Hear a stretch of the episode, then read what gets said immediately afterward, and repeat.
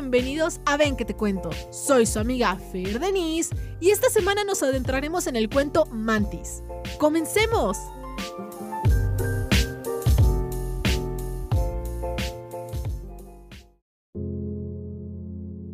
Willow estaba sentada en el sillón de la sala, mirando por la ventana.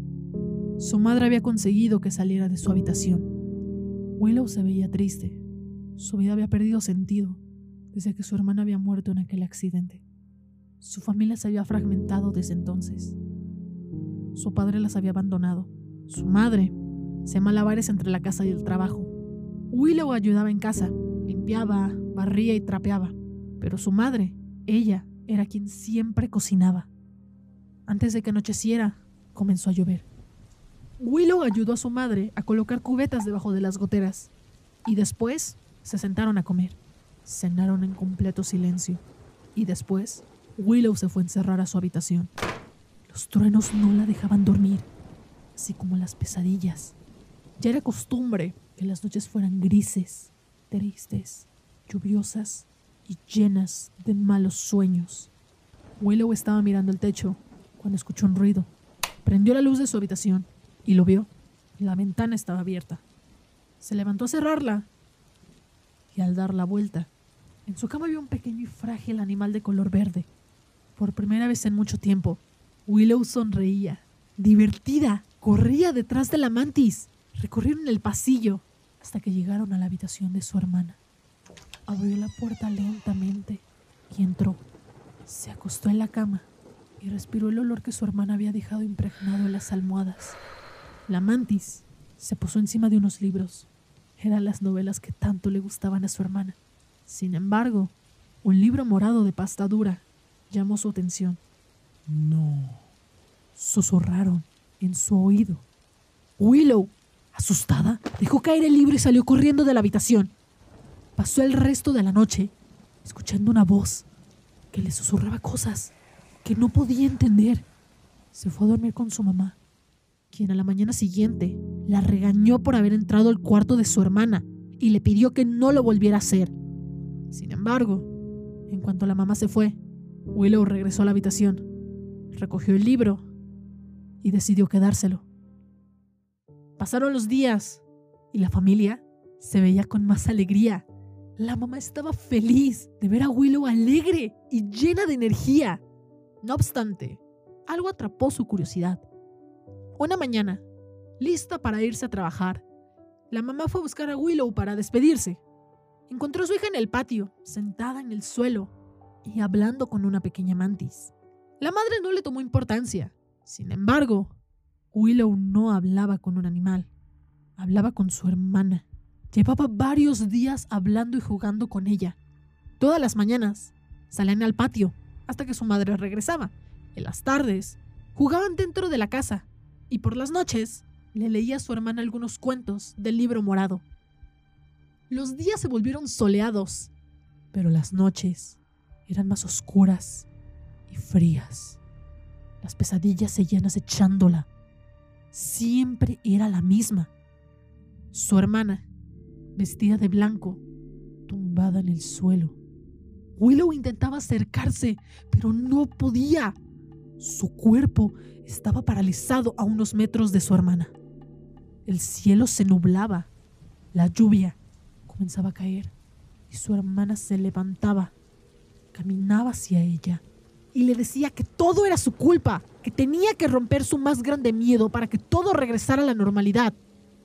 Willow despertaba gritando cuando veía la silueta de una gran mano negra arrastrar a su hermana hacia una puerta. Su mamá solía consolarla.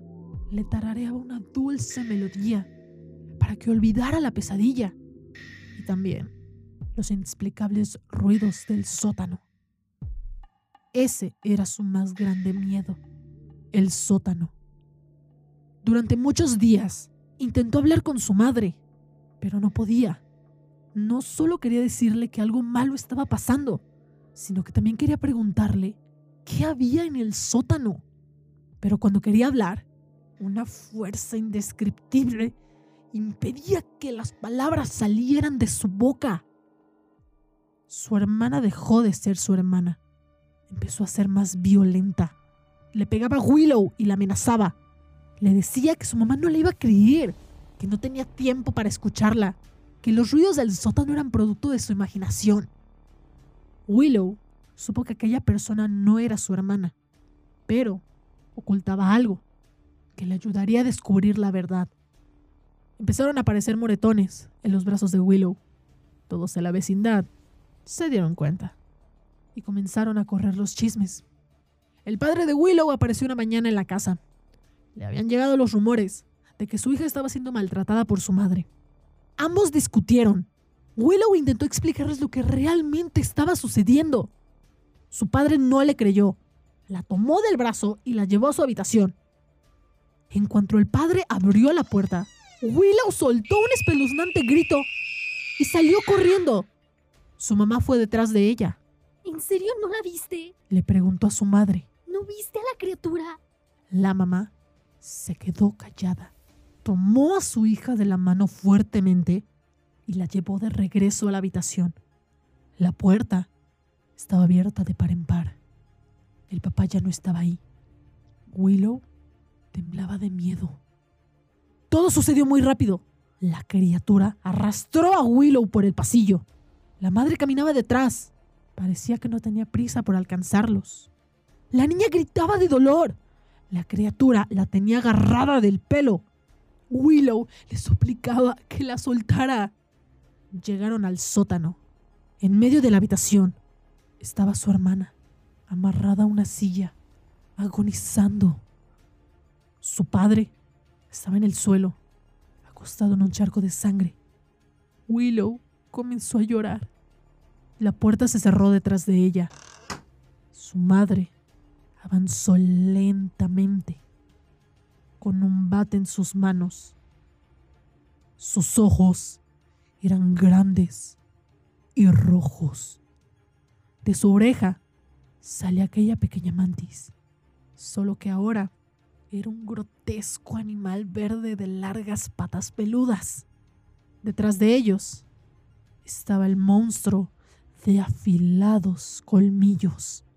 Todos sonreían terroríficamente. Willow soltó el que sería su último grito.